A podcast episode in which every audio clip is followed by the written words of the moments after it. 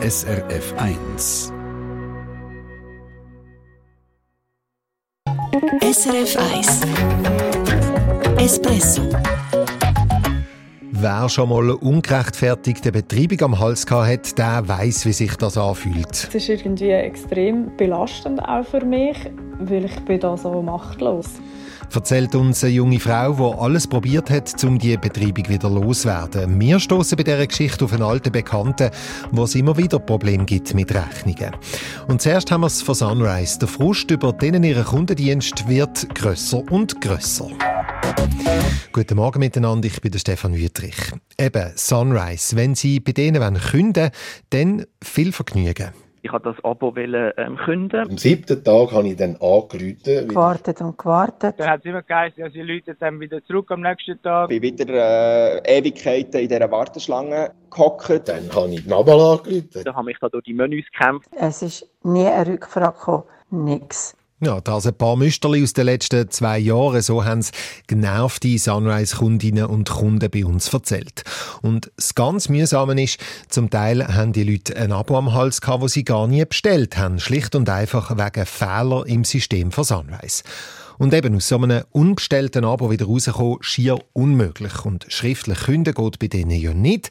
Man muss es per Telefon oder Chat machen, wo es dann eben so Probleme gibt. Um den grossen Sunrise-Kundendienstfrust ist es gestoben jetzt auch bei unseren Kolleginnen und Kollegen vom Kassensturz gegangen, Martina Schneider. Ja, weil auch bei denen stapeln sich langsam aber sicher die negativen Meldungen. Und der Mediensprecher von Sunrise, der Rolf Ziebold, sagt im Fernsehinterview, jawohl, es gäbe zu viel so Fälle. Wir werden uns bei den Kundinnen und Kunden, die eine schlechte Kundendiensterfahrung haben gemacht haben, auch entschuldigen an dieser Stelle. Äh, was hier sicher reicher spielt, ist, dass wir letztes Jahr Preiserhöhung gemacht haben, die natürlich viel so Fälle ausgelöst haben. Gut, da müssen wir jetzt sagen, es geht in den Fällen, die bei uns und im Kassensturz gelandet sind, weniger um Preiserhöhungen, sondern eben um Abos, wo man gar nicht hat wollen. Aber sechs wie es will, eines der grossen Probleme ist, dass Sunrise keine schriftlichen Kündigungen akzeptiert. Für das hagelt es nicht nur von Kundinnen und Kundenkritik, sondern auch vom Konsumentenschutz und von der Ombudscom. Das ist die Schlichtungsstelle der Telekommunikation. Sunrise begründet, die meisten Kunden haben halt verschiedene Sachen miteinander verknüpft, also ein Handy-Abo zusammen mit Internet und Fernsehen zum Beispiel. Wir geben sehr grosse Rabatte auf die Verknüpfungen, je mehr das man bei uns nimmt hat aber nachher zur Folge, dass wenn man jetzt ein einzelnes Abo daraus künden dass man bestimmte Rabatte verliert, bestimmte Zahlungen auf einmal muss leisten muss. Damit man dort den Kunden auch schützen vor nicht gewollten Überraschungen, muss man den Direktkontakt haben. Ein eine faule Ausrede, finden wir. Bei der Konkurrenz geht es ja auch anders. Sunrise bleibt aber dabei, schriftlich künden geht nicht. Wobei der Mediensprecher Rolf Ziebold ein Hintertürchen auftut. In Ausnahmefällen akzeptieren wir auch schriftliche Kündigungen. akzeptieren. Das heisst, wenn ein Kunde obwohl wir eben 90 Prozent der Anrufe auf der Kündigungshotline in 30 Sekunden abnehmen. Wenn ein Kunde trotzdem mehrfach muss probieren, weil er aus irgendeinem Grund jetzt nicht durchkommt, dann kann er so schriftlich künden, am besten über, über das Kontaktformular sunrise.ch/hilfe äh, oder per Brief. Dann nehmen wir das in diesen Fällen auch so entgegen. Ja, und das haben wir gehört, liebe Leute von Sunrise. Und wenn es dann gleich nicht so unkompliziert geht, dann kann man sich sehr gern bei uns melden. espresso.srf.ch das ist das Konsumentenmagazin auf SRF 1. Es ist bald 13 ab 8 Und jetzt gehen wir, gehen wir Entschuldigung, auf Engelberg in Kanton Obwalden. Von dort hat sich Zira Walko bei uns gemeldet. Sie hat einen Hund und für den will sie Qualitätsfutter. Sie bestellt es bei einem Schweizer Online-Shop. Ich habe bei der Firma Barf More Hundefutter bestellt für meinen Hund. Das sind insgesamt drei Bestellungen im Wert von 585 Franken. Ja, alles gut. Der Hund ist happy und die Rechnungen für das Hundefutter hat sie zahlt.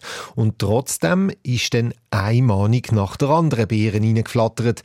Zuletzt ist sie sogar von einer Inkasso-Firma betrieben worden. Die ganze Geschichte hat meine Teamkollegin Sharon Zucker. Vor drei Jahren bestellt Zira Walker zum ersten Mal Hundefutter bei der Firma Barf More. Weil sie dort noch Studentin war, ist sie froh, dass man beim Shop die Rechnung auf Raten zahlen kann. Ich habe dann äh, die Rechnungen zuerst äh, manuell gezahlt und habe dann nach einer Weile, weil ich einfach gefunden habe, es wäre einfacher, habe ich dann einen Dauerauftrag eingerichtet. Die Rechnungen und auch der Dauerauftrag laufen aber nicht über Barf More, sondern über PowerPay. Das ist eine Firma, die Zahlungsabwicklungen für Online-Shops macht. Man zahlt dann also der Firma PowerPay die offenen Beträge und die mahnen einen auch, wenn man seine Rechnung zu spät zahlt. Die Zahlungsabwicklung läuft soweit gut und Zira Walker bestellt insgesamt dreimal bei Barf More alles mit Ratenzahlung und Dauerauftrag via PowerPay. In den letzten zwei Jahren ist sie dann ein paar Mal gezügelt.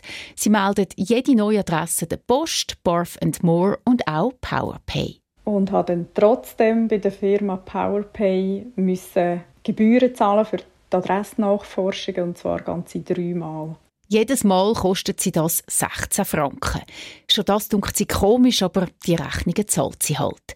Und dann kommt plötzlich eine Mahnung von PowerPay, obwohl sie über den Dauerauftrag ja immer zahlt.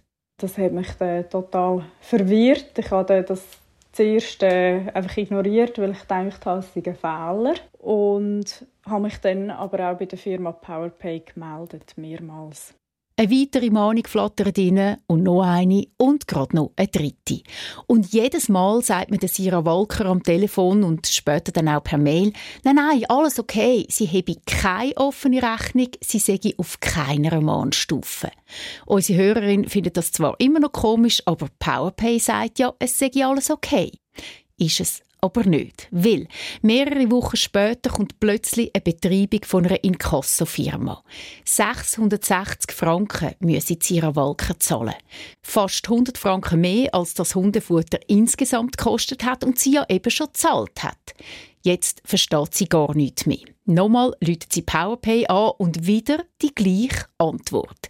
Sie befände sich auf keiner Mahnstufe, alle Rechnungen seien gezahlt. Und nach intensiveren Recherchen ist dann herausgekommen, dass auf mich zwei Kundenkonti laufen. Das erste Konto hat PowerPay eingerichtet, wo Zira Walker das erste Mal bei Barf More Futter bestellt hat. Dass es ein zweites Konto gibt, ist ein Fehler. PowerPay redet von einem Systemfehler. Passiert ist das, wo Zira Walker zügelt und eine neue Rechnungsadresse angegeben hat. Das System habe sie darum als zwei Personen erfasst, schreibt ihre PowerPay. Und weil sie die Rechnungen von dem zweiten Konto nicht gezahlt habe, habe sie eben Mahnungen und die Betreibung gegeben. Der Fall liegt jetzt halt beim Inkassobüro. Ein nachträglicher Rückzug ist nicht möglich, da Sie unsere Rechnungen regelmäßig von uns erhalten haben und trotzdem keine fristgerechte Zahlung getätigt wurde. Also was genau? Es ist ja ein Fehler von PowerPay. Die haben in dem Fall die Rechnungen doppelt eingefordert und haben einen Buff. PowerPay ist das aber offenbar egal. Zira Walker meldet sich also beim Inkassobüro, um den Fall zu klären. Das Inkassobüro sagt ihr, sie können nichts machen, sie müssen sich bei Barth More melden. Und die sagen, sie haben mit dem Ganzen nichts zu tun, die Rechnungen wirklich PowerPay ab. Und PowerPay schickt sie wieder ans Inkassobüro.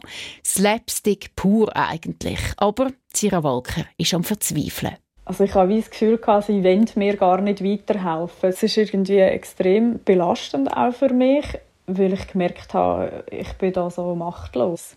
Ja, und das ist dann der Moment, wo Zira Walker nicht mehr weiter gewusst hat und sie hat sich bei uns vom Espresso gemeldet.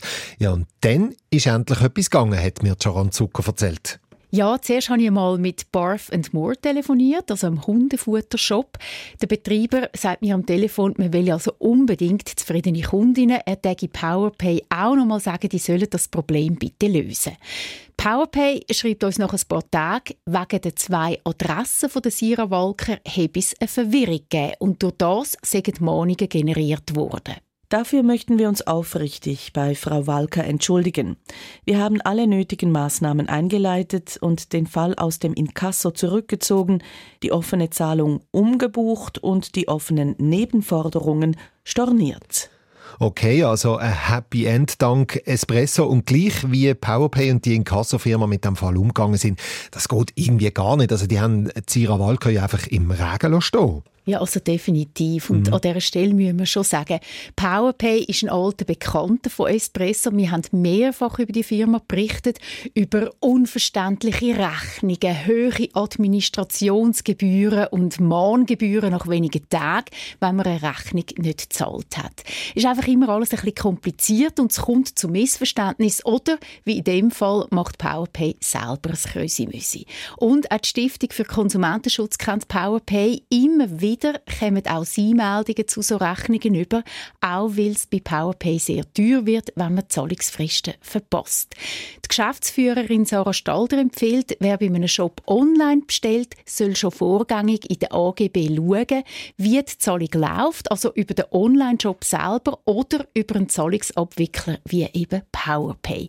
Und dann kann man immer noch entscheiden, ob man das wirklich will. Das sagt Jaron Zucker und es ist schon klar, AGB studieren, das ist jetzt nicht schambar lustig, aber es spart einem dann eben je nachdem viel Ärger. SRF 1 Espresso Eine Sendung von SRF 1. Mehr Informationen und Podcasts auf srf1.ch.